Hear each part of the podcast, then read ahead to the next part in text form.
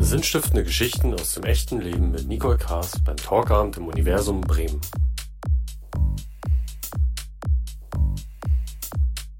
Akambi oder auch Jibril, wie ich dich nenne, das ist ja auch eine Geschichte, wirst du vielleicht später noch was zu sagen, dass du mehrere Namen hast.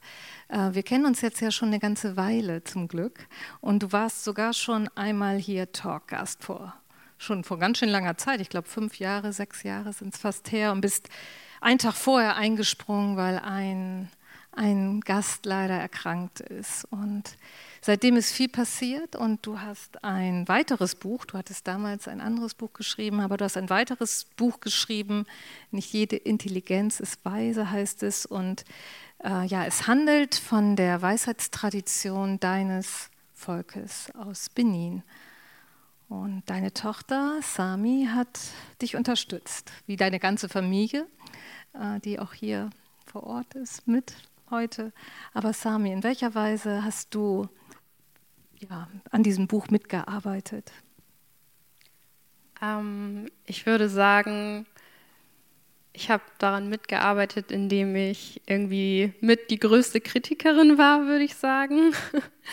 ähm, also eigentlich hat es damit angefangen, dass ich eigentlich irgendwie Texte in die Hand gedrückt bekommen habe und dann hieß es irgendwie, ja, lies mal und sag mir deine Meinung dazu.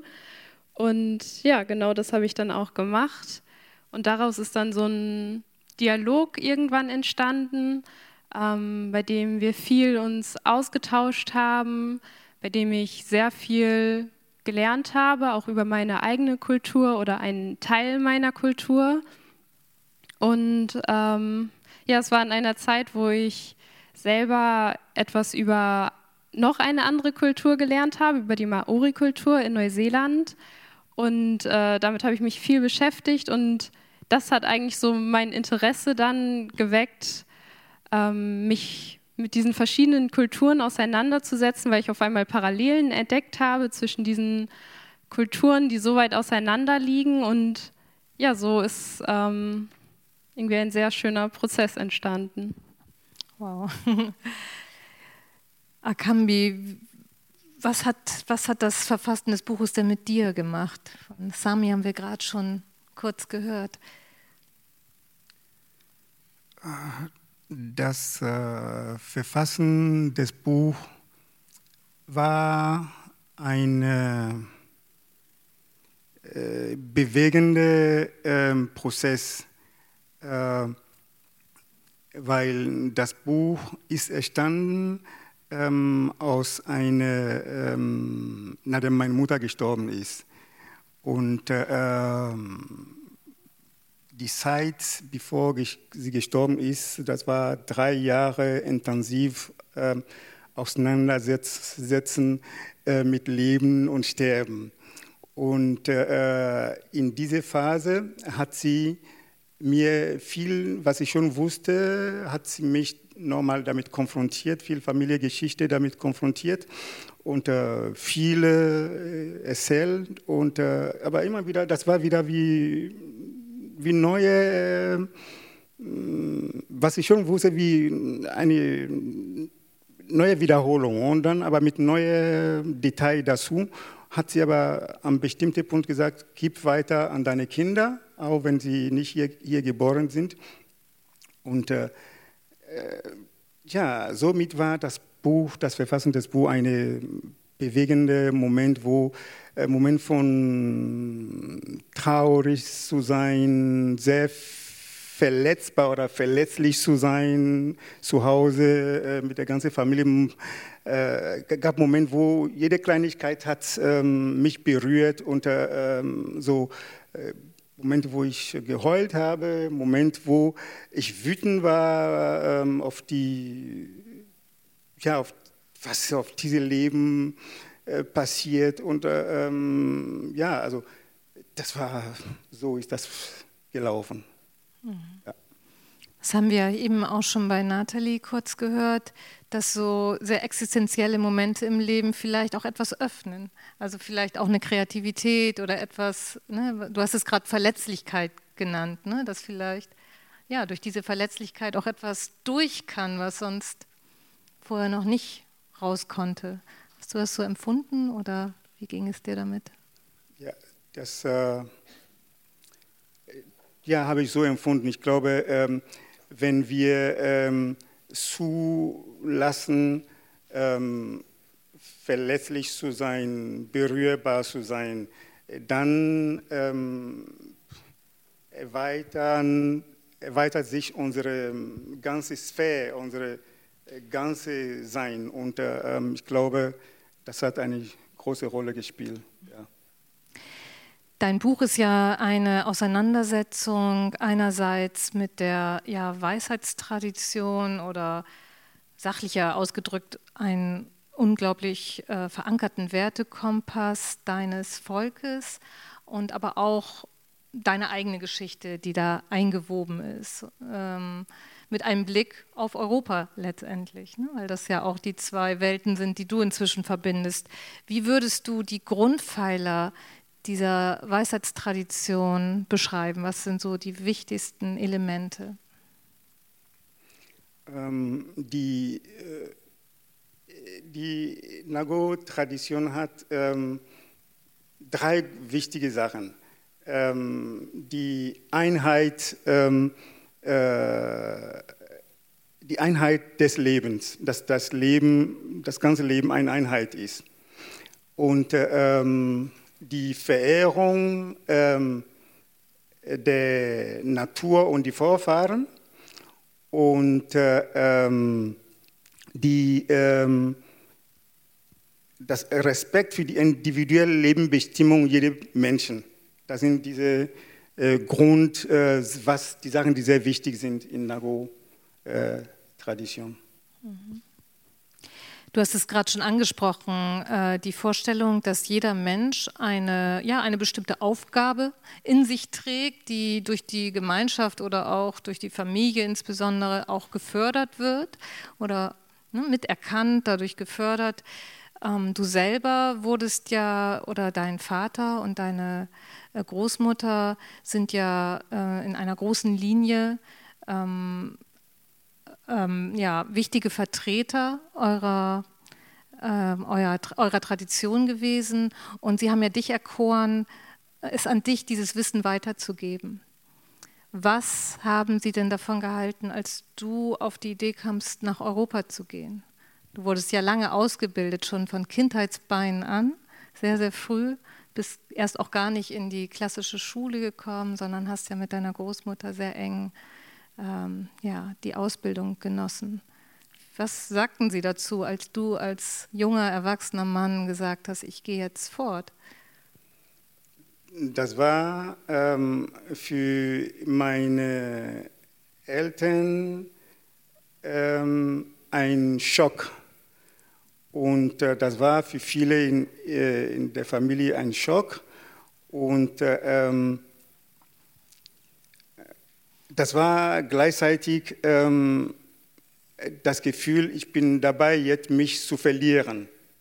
Also das war ganz klar, was äh, ähm, in der Familie das Gefühl ist, weil was sie mir gesagt haben, ähm, als ich weg wollte, waren schon hin, sagen deut deutlich, was sie davon halten, dass äh, ähm, ja, äh, du bist auf einem Weg ähm, von äh, Volkszug gerade eine ein Weg voll Illusion und voll Falle. Und äh, du, wirst, du bist dabei, gerade in Falle zu, die Falle zu tappen. Und, äh, aber ähm, wichtig ist zu wissen, wer du bist, auch wenn du diese ganze Falle durch bist, zu, immer zu wissen, wer du bist. Und das reicht. Und ja. Ich wollte dich bitten, dass du vielleicht uns einen Teil aus dem Buch liest ähm, den ersten Teil von der Meine Großmutter heißt der, glaube ich, der Überschrift. Meine Großmutter, Priesterin der Nago-Tradition. Ich hatte das große Glück, in einer Familie in Benin geboren zu werden, in der meine Vorfahren bis zu meiner Großmutter Gelehrte und Priester und Priesterinnen unserer spirituellen Tradition waren und keiner bis zur Generation meiner Mutter jemals eine Schule im westlichen Sinne besucht hatte. Aufgewachsen in diesem familiären Umfeld lernte ich die Werte der Tradition in ihrer ursprünglichen und unverfälschten Form kennen und schätzen. Die ersten neun Lebensjahre verbrachte ich bei meiner Großmutter in einem kleinen Dorf mitten im Wald. Sie war eine Iyalode, die ranghöchste Frau in der traditionellen Stammesführung meines Heimatdorfes Sakete. Sie wurde in dieses bedeutende Amt berufen, weil sie als eine Frau mit großem Wissen und großer Weisheit bekannt war. Als Iyalode verkörperte sie die Macht der Frauen in der Öffentlichkeit. Ihre Stimme hatte ein großes Gewicht für die Belange der Frauen im Dorf. Bei so einer weisen Frau aufzuwachsen, bedeutete, dass ich von klein auf in einen Alltag mit Weisheitslehren, kraftvollen und naturverbundenen Ritualen eingebunden war. Mit ihr begann meine Initiationsreise und ich durfte eine Welt erleben, die über alltägliche Rituale hinausging. Schritt für Schritt öffnete sie meine Augen für die heiligen Kräfte der Natur und die unsichtbaren Fäden, die uns mit uns selbst und allem verbinden. Eine Dimension, die dem gewöhnlichen Auge verborgen bleibt. Die Samen, die in mir von Geburt an keimten, erkannte sie durch sorgfältige Beobachtung, wässerte diese, verwurzelte sie tief und pflegte sie achtsam. Ihre Sprossen trieben aus, als ich von meinem Vater in die traditionelle Heilkunde eingeweiht wurde und viele Jahre an seiner Seite als Assistenzheiler arbeitete, um später als sein Nachfolger anzutreten. Dankeschön. Haben wir auch ein Foto? Ah, Entschuldigung, da habe ich dazwischen gefunkt. Ja, man kann es auch da vorne sehen, Akambi, von deiner Großmutter und auch von deinem Vater. Die beiden haben wir ja gerade auch in den Text gehört, in deren Tradition du ausgebildet worden bist. Und nun sind beide nicht mehr am Leben hier. Und was bedeutet das für dich? Ähm, eine bekannte ähm, afrikanische Schriftsteller Hamadou Hampateba äh, hat mal gesagt, aber in einem Kontext ähm, äh, von Verlust gesagt, dass ähm, wenn ein älterer Mensch stirbt in Afrika, ist wie eine ganze Bibliothek, die äh, verbrennt oder so. Und ähm, das passt sehr gut für was ich ähm, äh, verbinde mit meinem Vater und äh, meiner Großmutter. Das sind ähm, große Verluste und äh, es gibt Momente, wo ich mir wünsche, sehr gerne, äh, ich weiß, dass sie da sind, aber es gibt Momente, wo ich sehr gerne so sie ähm, physisch bei mir hätte. Ähm, sie fehlen mir und ähm, gleichzeitig bin ich dankbar, ähm, äh, so viel Zeit, so viel ähm, Tiefe mit äh, ihnen zu haben. Äh, so viel, so viel, so viel. Ich glaube, ähm, sie haben mir so viel gegeben, dass ähm, ich bin heute, äh, egal was in meinem Leben passiert, egal was, ähm, dann sage ich, ich bin, je suis bien entouré, ich bin gut umgeben von ihnen und äh, kann kommen, was es kommen soll. Ein Symbol dafür ist dieser Stock. Es ist immer mit mir, das ist ein Stock, ähm, äh, mit dem wir ähm, Vorfahren rufen. Und äh, diesen Stock habe ich immer bei mir in wichtigen Momenten. Ich weiß, dass er Sie sind da mit mir, auch hier in diesem Saal. Du hast ja zudem auch die Aufgabe geerbt, würde ich sagen, ne? die beide in sich getragen haben und ausgefüllt haben, in der großen Weise ausgefüllt. Sie waren ja hoch angesehene Persönlichkeiten in Benin. Die Aufgaben liegen zum Teil jetzt ja in deiner Person. Wie, wie machst du das? Ähm, ja, ich versuche, soweit es geht und äh, entsprechend die Zeit, in der ich heute lebe. Sie haben so eine Zeit gelebt, ähm, wo bestimmte Sachen, ähm, äh, ja, sie haben so eine Zeit gelebt, wo sie die Sachen so auf ihre Art und Weise gepflegt haben. Ich ähm, lebe so eine Zeit heute, wo ich versuche, die Sachen ähm, auf meine Art und Weise äh, zu bewahren, ähm, zu pflegen ähm, und weiterzugeben und äh, zu vermitteln ähm, dass ähm, es sind ähm, wertvoll ähm, Erbe für die, ähm, ja, äh, für die Menschheit ist. Und äh, ich, das ist, was ich versuche. Ähm, das habe ich versucht, in diesem Buch, ähm, Teil davon, in diesem Buch dann zu schreiben und äh, mit Menschen, die dafür offen sind, äh, zu teilen. Ja. Sami, du bist ja hier aufgewachsen und vereinst ja zwei Wurzeln in dir. Ne? Die Wurzeln deines Vaters, die Wurzeln deiner Mutter, die in Deutschland geboren wurde. Wann hast du eigentlich das erste Mal gemerkt, dass vielleicht in deiner Familie ein bisschen andere Dinge ja, geschehen oder gemacht werden zu manchen Zeiten? Wie, wie war das für dich? Ähm, ich glaube, das hat eine Weile gedauert, bis ich das überhaupt so wirklich ähm, realisiert habe. Also früher als Kind war das eher so der Gedanke, ja, irgendwie, warum sind meine Eltern immer so besonders und müssen immer alles irgendwie anders machen?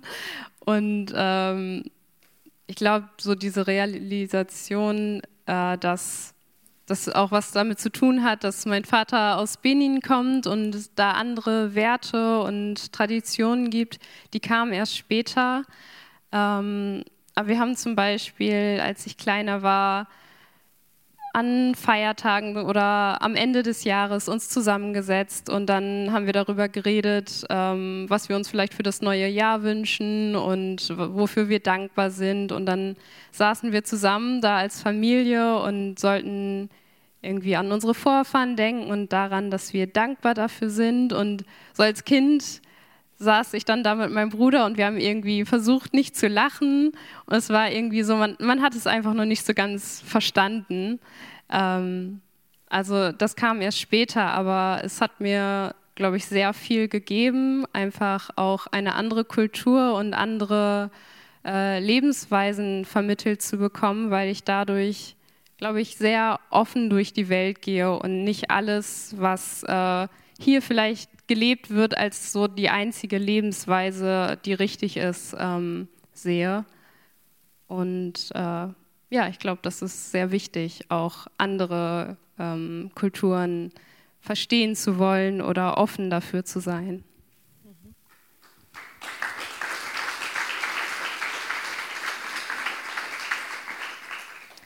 Akami, du bist ja hierher gekommen nach Europa, erst glaube ich nach Frankreich und dann nach Deutschland, weil du einfach unglaublich neugierig auch warst. Du hast ja so viel über deine Kultur gelernt und du wolltest aber auch wissen, was eigentlich hier wichtig ist oder was, ja, was hier die Werte sind, wie es hier gelebt wird. Und gleichzeitig hattest du auch, glaube ich, selber ein paar richtige Kulturschocks. Also ich erinnere mich, dass du mir erzählt hast bei der Geburt deiner Kinder oder deinem Sohn, glaube ich, ist der Ältere, ne? Oder Sami, bist du die Ältere? Ja, dein Sohn, ne? Äh, dass es dort äh, für dich im Krankenhaus eigentlich, also dass, dass du vom Glauben abgefallen bist. Magst du darüber erzählen? Es ist eine äh, lustige Geschichte. Ähm, das hat schon angefangen mit der Schwangerschaft. Ähm, das wurde immer gefragt, ja, ähm, wie der Name eurer Kind das war wie, wie soll man jetzt schon wissen, der Name des Kindes, ähm, das noch nicht geboren, wie wird das Kind heißen, so, ne? Da habe ich gesagt, so war für mich so, weil sowas gibt es nicht. So eine Vorstellung, dass man ähm, ein Kind ein, vor der Geburt schon Name schon weiß, äh, gibt es nicht. Okay, ähm, und dann im Krankenhaus geht weiter. Im Krankenhaus ist, ähm, wollte ich unbedingt dabei. Krankenhaus ist mir schon schwer. Im Geburtshaus ähm, oder Geburtsklinik. Ähm, dann war ich dabei und geht weiter mit der ähm, ähm, Geburt. Ich habe gesagt, wenn die geboren sind, möchte ich sofort die Plazenta haben.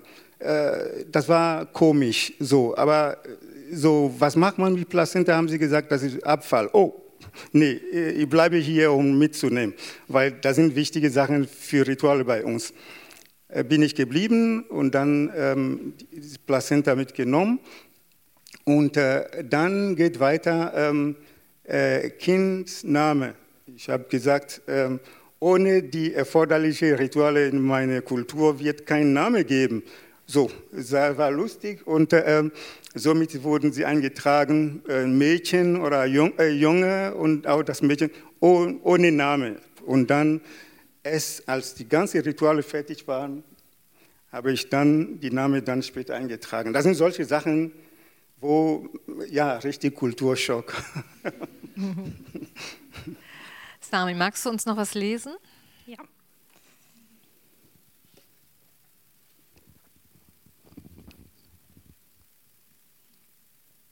Der Tag bei meiner Großmutter begann jeden Morgen mit Gesichtwaschen und einer Mundhygiene mittels eines Zahnputzstocks.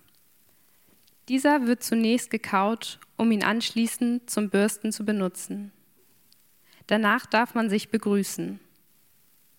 Zum Morgenritual gehört ebenso die gegenseitige Begrüßung aller, die im Haushalt leben.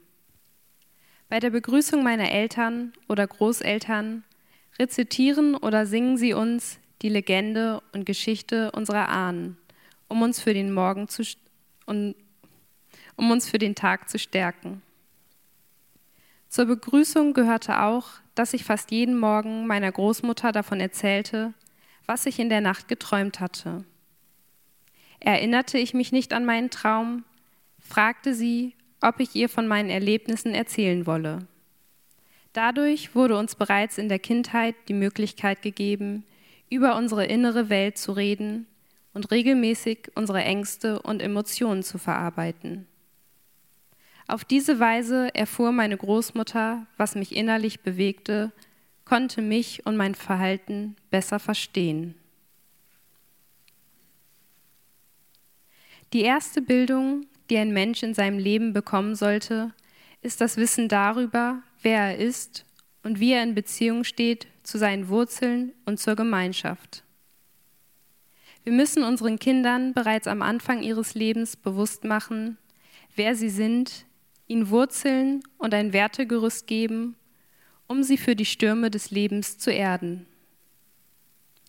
Wenn wir ihre wahre Natur und ihren Wesenskern respektieren und pflegen, schenkt es unseren Kindern innere Kraft, um sich selbst und dem Leben in Unsicherheiten und Lebensprüfungen zu vertrauen.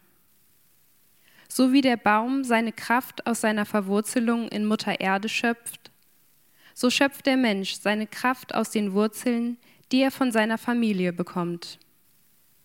Ein gut verwurzelter Baum lässt sich nicht so leicht von einem Sturm umwerfen.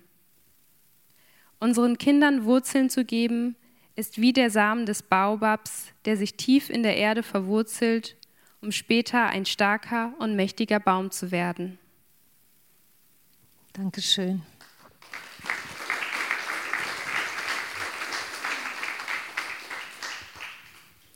Akambi, eine ganz wichtige Säule, haben wir ja auch gehört, ist, ähm, ja, ist die Begleitung von Kindern auf ihrem Weg. Also erstmal die Charakterentwicklung, aber auch das gemeinsame Herausfinden der Lebensbestimmung, also der Einzigartigkeit, würde ich jetzt so mit anderen Worten mal sagen, des Kindes.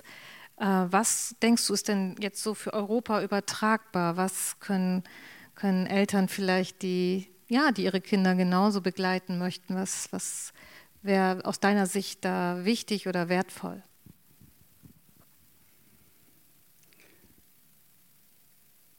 Erstmal möchte ich sagen, dass ähm, die Menschen sind ähm, nach meiner Erfahrung in Europa jetzt, ich, und äh, nicht nur in Europa, aber woanders, bin, die Menschen sind überall ähm, gleich und streben nach den gleichen, ähm, dire, nach dem, ich, ich strebe nach ähm, Ähnliches äh, im Leben. So. Und ähm, deswegen ähm, zu der Frage, ähm, was kann man so ähm, die, unsere, die Kinder geben hier? Also ich, ich denke, ich würde einfach nochmal, was äh, ich geschrieben habe, was ich selber erlebt habe, zurück dazu gehen, dass er einfach, dass er, ähm, wie das gemacht wird in, in Benin, immer noch bis heute, dass er, wenn ähm, nicht nur bei den Nago, äh, bei vielen anderen Völkern in Benin, glaube ich, in Westafrika auch, wenn diese Völker wirklich äh, sich besinnen auf die Tradition, nicht jetzt aus äh, Einfluss von Religionen, die da so viele Probleme ähm, uns schaffen. Also in der, in der Tradition ist so, dass äh, wenn die Kinder geboren, schon bevor die Kinder, weil es gibt, bevor die Kinder geboren ähm, sind, wird schon die komplett, die ganze Schwangerschaft wird begleitet. Es wird dann die ganzen Ereignisse, die da passieren sind, sie werden dokumentiert. Sie werden so, alles wird ähm, beobachtet, weil diese Menschen, der da auf, auf dem Weg ist, diese Menschen hat dann ähm, zu tun mit diesem ganzen Ereignis. Dann wird alles dann ähm, darauf geachtet, was passiert ist. Und bis ähm, das Kind ähm, geboren wird. Was da passiert bei der Geburt, in diesem Moment, äh, was passiert. Und äh, diese Menschen, ähm, Neugeboren, äh, der da ist, was sind, welche Anzeichen merkt man bei, bei ihm oder bei ihr? Ähm, welche Vorfahren, welche Aspekte ähm, sind da? Da sind wir richtig Detektive, Ermittlungsarbeit. Ähm, da wird dann ähm, diese ganze Sachen gemacht. Äh, wie schreit das Kind? Wie, also, so viel Details. Nimm die Hände, ähm, gucken, äh, gucken. Also, jedes Detail wird geguckt. Und äh, ähm, aus diesem ganzen Detail und wie das Kind sich verhält, dann fängt man an, so ähm, äh, zu erkennen, ähm, was für ein Menschen ähm, da ist. Das ist ähm, ein, äh, ein Weg. Zusätzlich zu diesem Weg haben wir einen spirituellen Weg. Ähm, dieser spirituelle Weg ist jetzt nicht, äh, möchte ich jetzt nicht hier beschreiben für, für Europäer, weil das ist äh, ähm, ja, es ist ein Weg, ähm, wenn, nicht so, wenn man nicht damit äh, verbunden ist, wird man äh, vielleicht nicht so ernst nehmen. Aber wenn man bleibt bei diesem Aspekt, jetzt, wo, wo ähm, Neugeborenen zu beobachten und äh, zu gucken, da wird man schon sehr viel von, dem, von einem Neugeborenen lernen und dann, äh, was man dann identifiziert hat, dann diese ganzen Sachen ähm, dann beachten ähm, bei der Entwicklung ähm, äh, des Kindes. Und äh, ja, ich glaube, dass, das ist möglich. Und ich habe eine, eine Freundin, eine deutsche Freundin, die Lehrerin ist in Süddeutschland. Es, was sie macht, hat jetzt gar nicht mit der Nago-Kultur zu tun. Ich sage das, weil ich finde, dass äh, man kann einfach Sachen machen. Sie ist äh, ähm, ayurvedisch ähm, äh, Therapeutin. Therapeutin, voilà. Und ähm, mit ayurvedisch ähm, Psychologie und diese ganzen Sachen arbeitet sie. Und ähm, in, Ayurvedisch, in Ayurveda gibt es dann diese Typologie äh, so. Das heißt, jedes, äh, sie ist in, in, ähm, in Grundschullehrerin. Jedes vier Jahre äh, haben sie neue äh, Kinder, ja. Und äh, wenn die Kinder, wenn sie neue Kinder hat, hat sie immer die Kinder so genau beobachtet, dann die Kinder dann so diese Typologie, diese Kinder dann ähm, erstellt für sie und hat sie dadurch seit viele Jahre, 20 Jahre so ungefähr, super gut ähm, ähm, Beziehung zu den Kindern, zu den Eltern und so. Aber sie, sie weil da wir spirituelle Arbeit miteinander äh, machen, weiß ich das. Aber sie darf nicht, die Eltern dürfen nicht wissen, die Schule darf nicht wissen, aber sie kommt super klar mit den Kindern. Also das sind solche einfache Sachen, wenn man die Kinder beobachtet, das reicht schon zu erkennen, ähm, beobachten und dann respektieren, was man da wahrnimmt bei jedem Kind. Und dann, ich glaube, das reicht. Ja.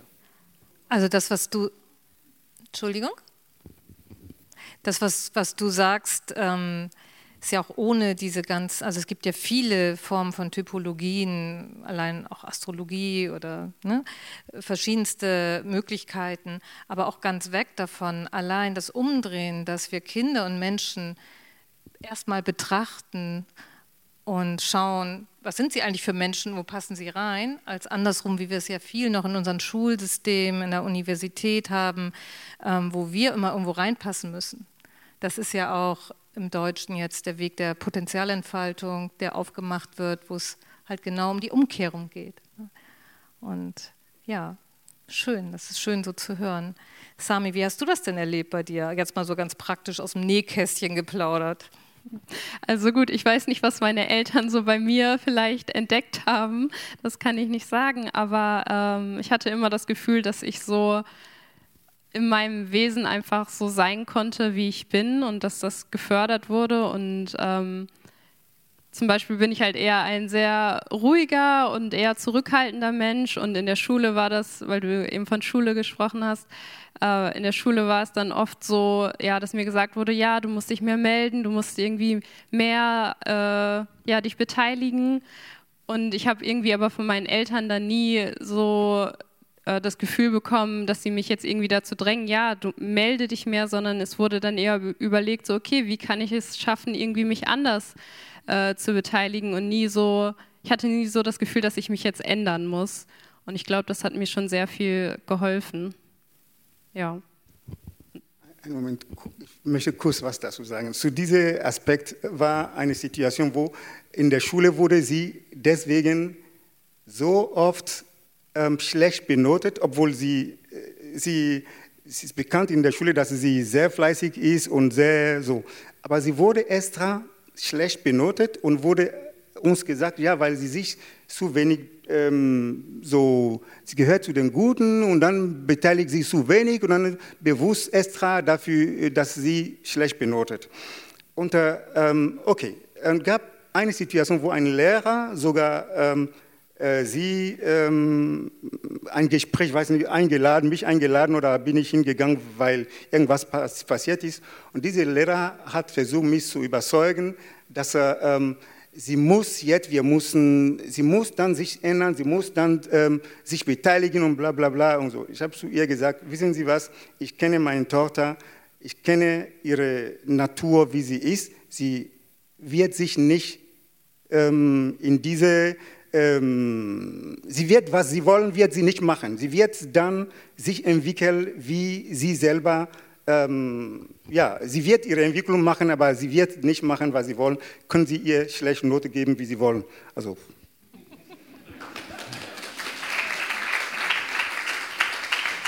Sehr schön. Sami, magst du uns abschließend noch einen Text lesen? Ja. Der Für alles gibt es ein Heilmittel, außer für fehlenden menschlichen Charakter. Mit dieser Nago-Weisheit wird Folgendes ausgedrückt. Kein Arzneimittel kann uns dabei helfen, menschlichen Charakter zu entwickeln. Wenn wir uns charakterlich entwickeln wollen, müssen wir daran arbeiten, menschlich zu reifen. Charakterliche Fehlentwicklung führt einen Menschen am Ende zum Scheitern unabhängig von seinem Sozialstatus, seinen Erfolgen, Fähigkeiten, Talenten oder Gaben. Erst wenn wir individuell beschließen und entschlossen sind, nicht mehr an unmenschlichen Lebensweisen teilzunehmen, kann eine charakterliche Fehlentwicklung geheilt werden. Jede Gesellschaft kann eigene Wertvorstellungen von Menschlichkeit erschaffen, nach denen sich das gemeinschaftliche Leben ausrichten soll. Wesentlich und notwendig dabei ist, dass wir Werte schaffen, die auf Respekt der menschlichen Würde und Naturordnung basieren.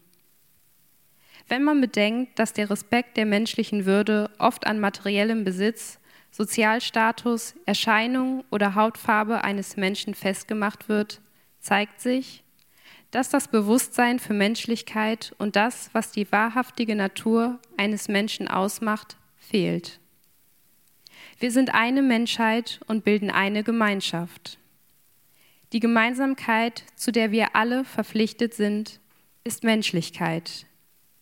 Wir sind nicht, wir sind nicht nur geboren, um zu sein. Wir sind geboren, menschlich zu sein.